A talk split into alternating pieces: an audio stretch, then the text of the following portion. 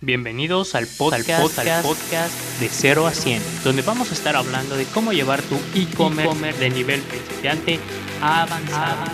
Vamos a compartirte información de altísimo, valor, valor, invitados expertos en la industria que te ayudarán a generar un negocio e-commerce funcional, rentable y escalable. Y escalable. Bienvenidos a este cuarto episodio de 0 a 100 un podcast enfocado en e-commerce. Y bueno, eh, pues ya, ya que llegamos a este cuarto número, tenemos una, un experto en una de las áreas más importantes de un e-commerce, ¿no? Lo que tiene que ver con la parte logística. Tenemos a Enrique Nogales, actual director de operaciones de Trocker. Eh, anteriormente ha trabajado en Mercado Libre, tiene experiencia también en la parte de Privalia, actualmente está en el Comité de Logística de la AMBO. Y bueno, es todo un personaje. Eh, te agradecemos mucho, Enrique, que, estés con nosotros en este cuarto episodio. Y bueno, pues primeramente, eh, pues me gustaría preguntarte, ¿no? Algunos datos duros de, las, de la situación actual en la logística, más o menos eh, ¿Cómo has visto el crecimiento en México, en Latinoamérica? Eh, no sé, en, digo, en lo que tiene que ver con servicio a domicilio, ¿no? Muy bien, gracias Oscar por la, por la invitación, ¿vale? Un placer estar con ustedes. Y pues bueno, dentro de mi experiencia, mayor o menor, pues bueno, voy a tratar de de darles la, opinión que tengo ¿no? desde mis últimos 10 años de experiencia aquí, tanto en México como pues, en Latinoamérica. Yo diría que la situación ha cambiado mucho, ¿no? Como ya hablamos de una situación prepandemia y pospandemia, ¿no? Entonces, en comercio electrónico, la parte de logística, digamos que ya venía boom, ¿vale? De crecimiento de comercio electrónico de doble dígito, 30, 40% cada año. Desde mayo del año pasado, coincidiendo con el hot sale, pues hubo un doble efecto pandemia y efecto hot sale. Entonces se multiplicaron las ventas, pues dicen que 400, 500%, ¿no? Esto ha hecho que la logística, digamos que tenga un nivel de saturación muy alto. Entonces yo te diría que lo principal que está pasando ahora es que hay mucha demanda de transporte, de paquetería, la gente está en su casa, el e-commerce está creciendo mucho y de alguna manera las, los grandes carriers, la paquetería como DHL, FedEx, Estafeta, UPS, pues están de alguna manera muy colapsados, ¿no? Yo te diría que esto es el principal, lo que está pasando actualmente y tiene diferentes implicaciones que si quieres pues podemos comentar durante, durante esta charla. Por supuesto. Y ahorita mencionabas algo súper importante, ¿no? Como saturación logística, ¿no? Entonces, ¿qué está pasando con las empresas? O sea, ¿cuáles son los principales problemas que tú ves que las empresas están teniendo en el sector logístico? A ver, aquí diría que hay dos tipos de empresas. Las empresas que operan, es decir, ¿qué está pasando a carriers como, insisto, DHL o Estafeta o FedEx?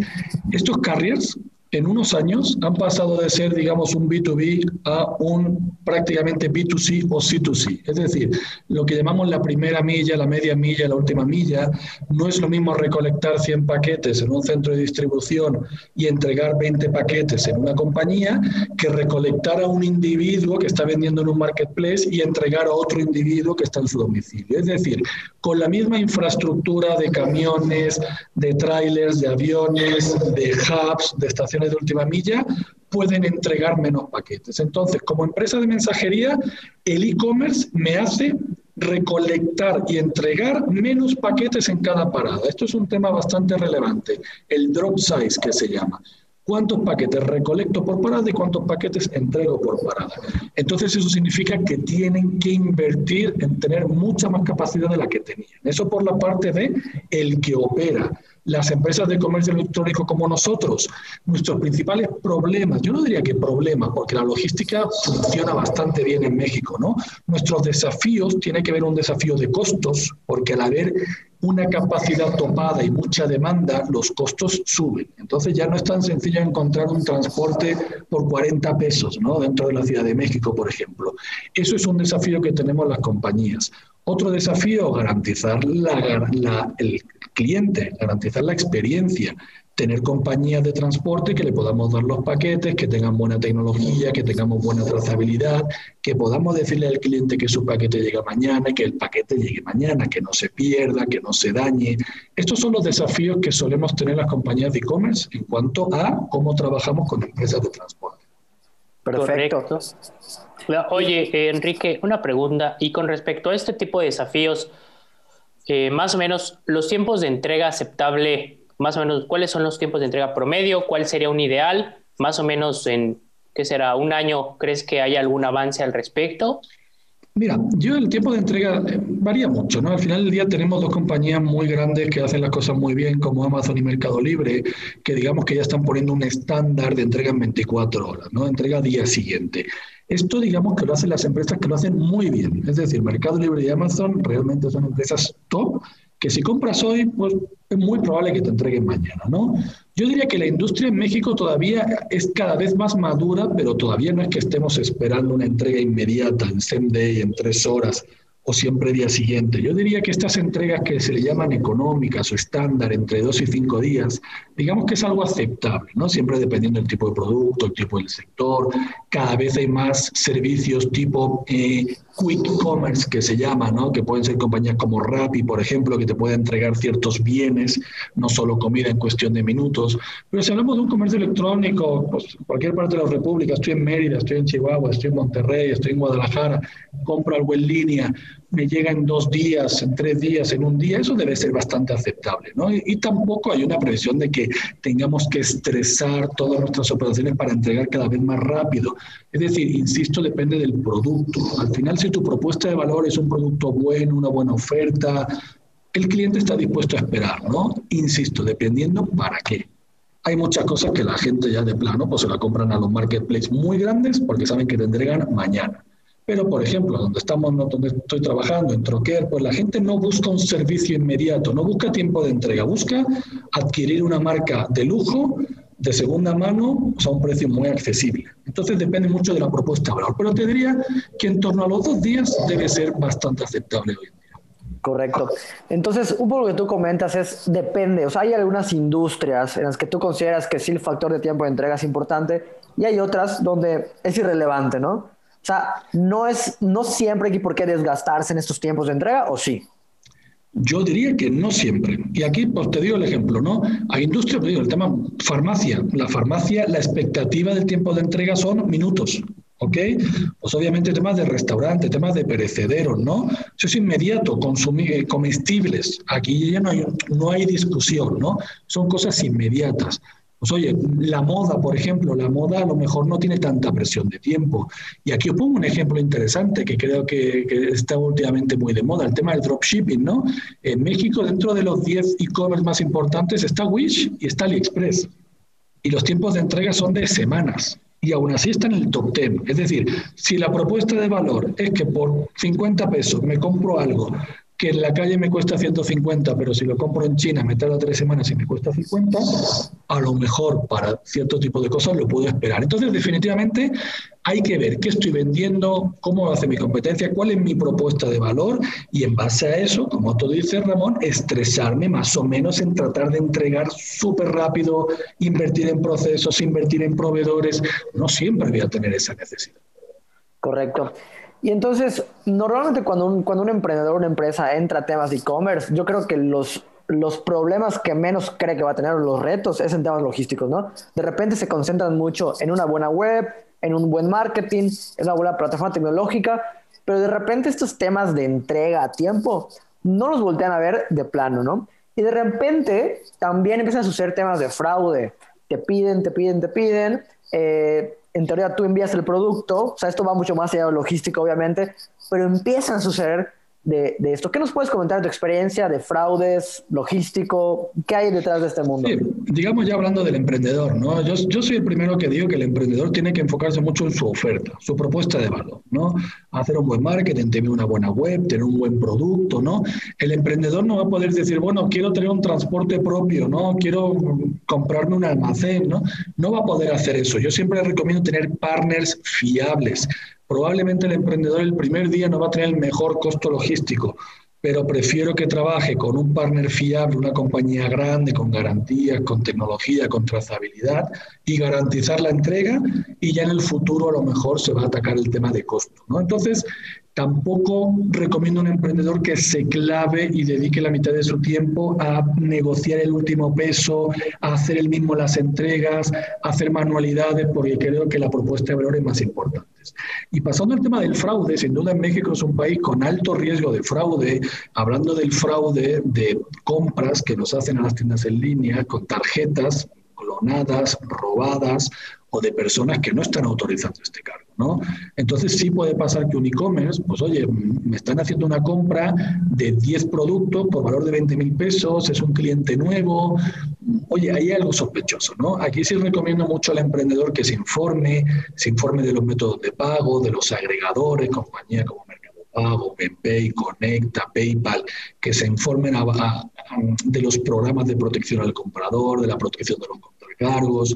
Es un tema relevante que si vende cierto tipo de productos electrónica, moda, lujo, cosas revendibles sobre todo, es algo que van a tener que tener en cuenta. Entonces al final el emprendedor sí se tiene que preocupar de esto porque es preocuparse de la caja, del negocio, del dinero que entra. Y es como si tienes un comercio físico, pues le vas a poner una puerta, le vas a poner un sistema de alarma y le vas a poner un vigilante. Y a pesar de eso te van a robar probablemente pero sí te tienes que preocupar de esta parte. Entonces sí recomiendo al emprendedor que esté oyendo esto, esté escuchando esta parte. Si no sabe muy bien de lo que le estamos hablando, que se informe, que se meta en Google, que busque fraude en línea, que se capacite, porque sí puede ser algo relevante. ¿Se puede controlar? Sí, pero igual te puede hacer. ¿Y cuánto es un porcentaje de fraude, o sea, aceptable? Porque, digo, creo que llevar un 0% va a estar cabrón, ¿no? ¿Cuándo debe ser algo aceptable. Aquí digo, yo siempre digo, si tengo un 0% de fraude significa que no vendo. Entonces tampoco le recomiendo a la gente que aspire a tener un 0% de fraude. Hay diferentes estudios que te dicen que en México entre el 1 y el 2% sería un porcentaje aceptable. Hay otras geografías que están muy abajo del 1%. Pero en México yo sí diría del 1 y el 2%. ¿Cómo se mide esto? Si, me gasto, si estoy ingresando, si tengo ventas por 100 mil pesos, pues tengo mil pesos que vendí, que posteriormente el banco me dijo, oye, han reclamado estos mil pesos, por tanto es un contracargo y estos mil pesos de alguna manera te los quito, ¿no? Entonces vendí 100 mil pesos, pero de alguna manera me tengo que restar mil de mi cuenta de resultados porque es un producto que sí entregué, pero definitivamente no me pagaron. Y entonces la recomendación es también costealo, ¿no? Costealo porque te va a pasar, ¿no? Hay que tener un budget de contracargos, es decir, yo tengo que asumir que el 1 o 1,5% de mis ventas va a ser contracargo, es decir, va a ser una pérdida y voy a tener que presupuestar alguna prevención de fraude. ¿no? Normalmente la prevención de fraude la vas a hacer con herramientas o con agregadores de pagos, como insisto, un Mercado Pago, un Conecta o un PayPal, que digamos que ya te incluyen esa revisión. Entonces, sí, definitivamente, como si trabajas igual en una tienda física, tengo que presupuestar mermas y tengo que presupuestar robos. Exactamente. Perfecto. Muy bien, dando un pasito atrás, tú mencionabas algo entre no desgastarse, entre negociar el peso con las empresas logísticas. ¿En qué momento vale la pena volver hacia interno, la parte logística, o en qué momento vale la pena seguirlo tercerizando? Sí, mira, aquí yo te diría que salvo que seas muy grande hablando de una Amazon o un Mercado Libre, la logística va a ser muy difícil que la quieras externalizar, ¿ok? ¿Por qué? Porque un e-commerce está creciendo a doble, triple dígito cada año. Entonces, aunque tú digas, bueno, ya soy más grande, ya tengo 500, 1000, 5000, 50000 pedidos al mes, aunque puedas tener esos volúmenes, tú invertir en un almacén, operarlo, la seguridad, el real estate, contratar agentes, sistemas, todo eso no es tu negocio. Tu negocio es un buen producto, la venta en línea, y eso nunca te lo vas a acabar. No es como si digo, no, quiero manejar un transporte propio, voy a comprarme mis camionetas, tienes que manejar choferes, seguros, accidentes. Esa parte es muy externalizable y llevarla a costo variable. Tú nunca vas a tener un almacén ocupado al 100%, o te sobra o te falta. Entonces un almacén no es que diga, bueno, ya lo llené, me voy a recorrer 10 metros. No, no, me tengo que ir a otro almacén. Entonces, por eso la logística normalmente lo vas a externalizar prácticamente siempre. Okay, porque siempre vas a estar creciendo y tú vas a querer que tu logística sea un costo variable, no un costo fijo. Entonces, sí o sí recomiendo esta parte, dejárselas a los profesionales, a los que sepan entregar, a los que sepan operar un almacén, como emprendedores o como tienda en línea, tener nuestra área de logística, que son los que gestionan este tipo de proveedores, pero sin no volverse loco diciendo, me voy a comprar una camioneta. No, de plano no va a ser una buena opción. Amazon no tiene camionetas. Amazon tiene cientos y miles de camionetas de terceros, subcontrata. Él tiene la tecnología, pero no compra camionetas. No es el negocio. Está muy, muy interesante esto que comentas, ¿no? Que el emprendedor se enfoque nada más en la propuesta de valor y digamos vaya viendo cómo integrar todo lo demás, ¿no? Eso es creo que parte fundamental porque hay veces que los emprendedores queremos sacar todo, ¿no? Y pues no, no es posible. Ahora, parte importante eh, para un emprendedor, ¿qué modelo logístico le podría recomendar? Tanto a alguien que va empezando desde cero como alguna empresa que a lo mejor ya, ya está facturando. ¿Qué, qué modelo logístico les podría recomendar? Mira, como tú dices, ¿no? Al final un emprendedor en, línea que empieza de cero, es decir, que no viene del mundo físico, que se quiere pasar al mundo online, empezar es difícil, ¿no? Al final del día hay modelos en los cuales tú puedes empezar a vender sin tener productos, sin comprar productos, ¿no? Son modelos de marketplace, son modelos de dropshipping, donde tú de alguna manera te cuelgas de proveedores y tú dices, bueno, oye, tú tienes aquí un producto, cuando yo lo venda, pues te lo pido, ¿no? De alguna manera son modelos de stock virtual, donde tú necesitas un almacén, no necesitas comprar producto, probablemente no vas a tener dinero para hacer estas grandes inversiones, ¿no? Eso te puede servir para pilotear, ¿no? sondear el mercado. Oye, pues voy a poner a la venta estos tipos de productos, tengo algunos proveedores, si me cae alguna venta, pues hago el pedido.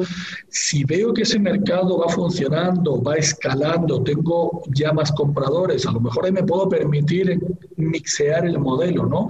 Oye, voy a importar algo, o voy a comprar algo, o voy a consignar algo en una pequeña nave o en mi departamento. Es decir, de alguna manera para decir, bueno, ya voy a dar un mejor servicio voy a tener control de lo que vendo porque lo puedo ver, el empaque y demás. Y al final del día vas escalando, escalando y puedes llegar a tener un modelo donde tú digas, ah, bueno, pues yo ya me especializo en este target, compro producto, lo pongo a la venta porque tengo capacidad financiera, cash flow. Es decir, puedes llegar a tener modelos mixtos. El dropshipping, por ejemplo, te puede servir mucho para probar productos y probar mercados. Y si eso te funciona, a lo mejor ya haces alguna inversión o levantas algo de capital entonces, los modelos, como siempre digo, un Amazon y Mercado Libre empezaron a hacer marketplaces, nunca tenían almacenes, nunca tocaban el producto y ahora pues realmente es un modelo mixto donde le da mucha importancia tener el producto en consigna para ellos operarlo y garantizar una buena experiencia. Entonces, el modelo no es ni blanco ni negro, hay muchos híbridos, se puede empezar de una manera sin inversión y eso te permite ir viendo los diferentes cambios. Claro, porque además el dropshipping está de moda para todos los que están emprendiendo en e-commerce, ¿no? Pero ¿qué, qué, cuando quieres escoger un proveedor y trabajar con un modelo de dropshipping, ¿qué debes tomar en cuenta? Porque tú tienes cero control entonces de esa parte, ¿no? ¿Qué debes tomar en cuenta para saber que estás a trabajo con un buen proveedor? Eh, afortunadamente en los marketplaces y en los eh, tipo AliExpress, ¿no? que donde nos solemos colgar mucho los que hacemos dropshipping, al final hay un tema de valoraciones, o sea, hay un tema de reputación que está bastante bien.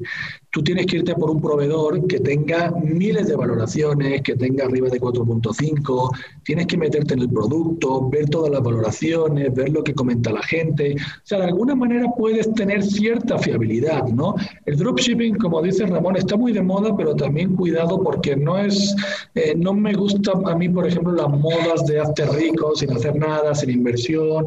Entonces hay que tener cuidado, ¿no? Recomiendo informarse, no sobreinformarse en diferentes medios donde parece que esto es algo que te va a sacar de tu vida y vas a tener un Lamborghini, un yate, ¿no? Las cosas no funcionan así.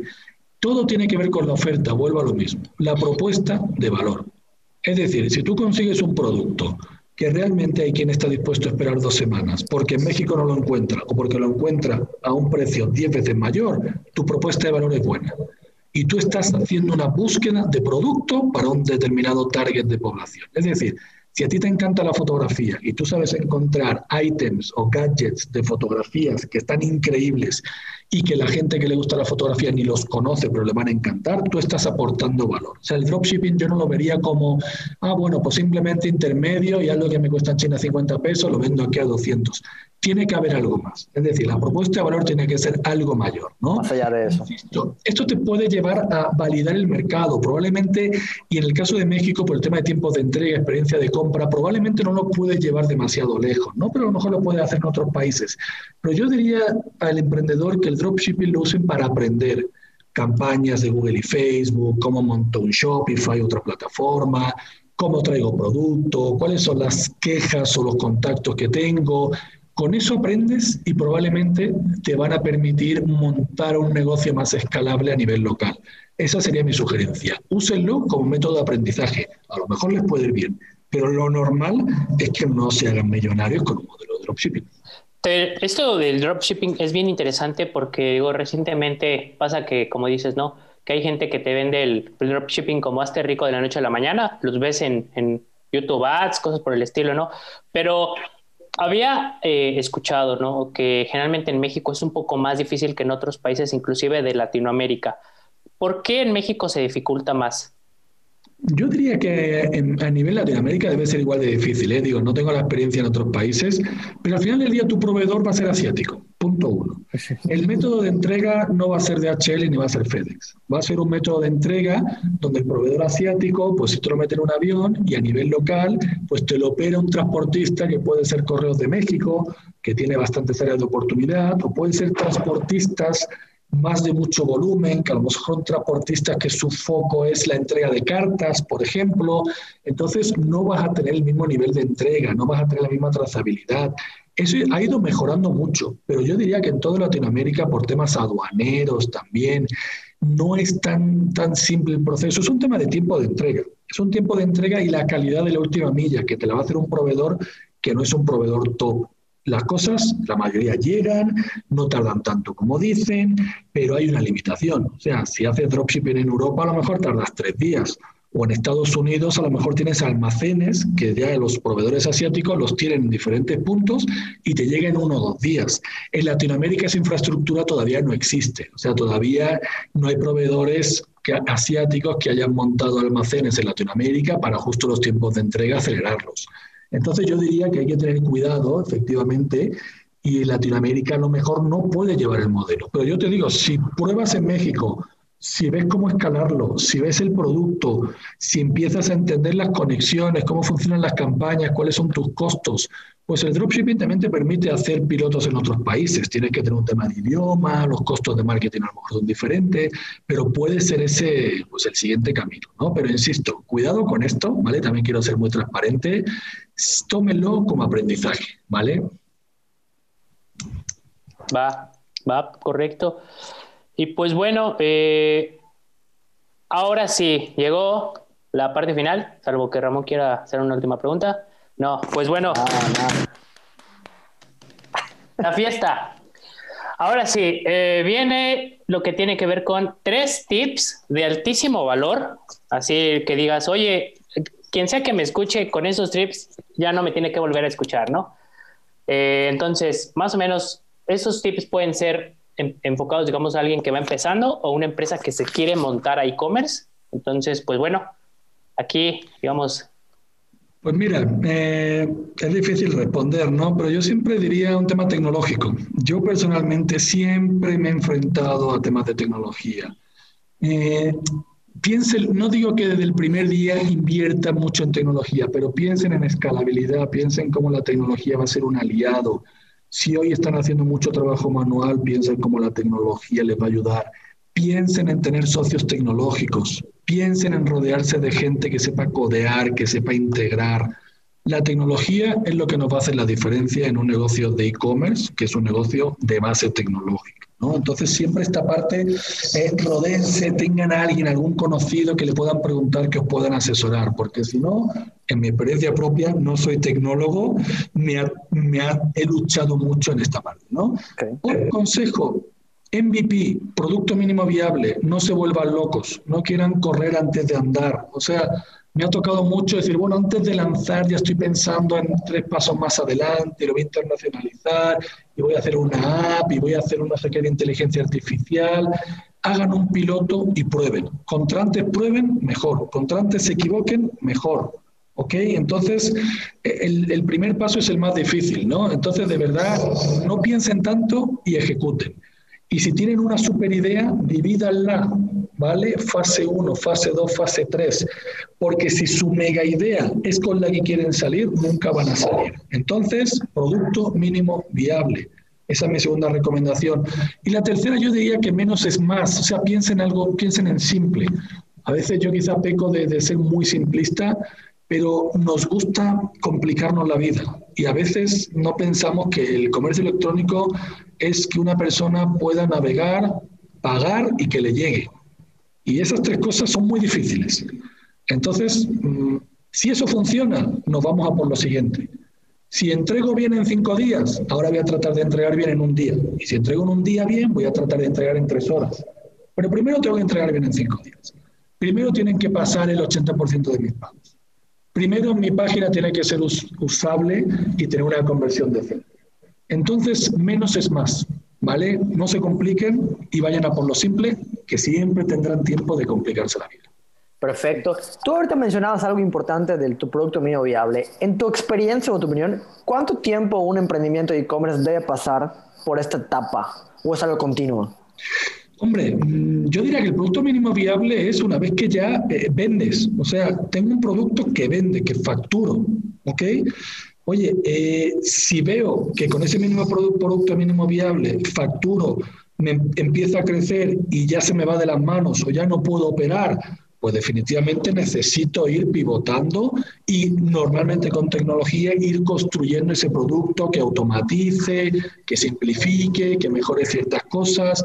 Pero para mí ese producto mínimo viable es lo que te permite vender y validar de alguna manera lo que estás haciendo monto un Shopify en un fin de semana, hago una campaña en Facebook y resulta que la semana siguiente tengo 10.000 visitas y tengo 10 compras. Bueno, ya, ya, es algo.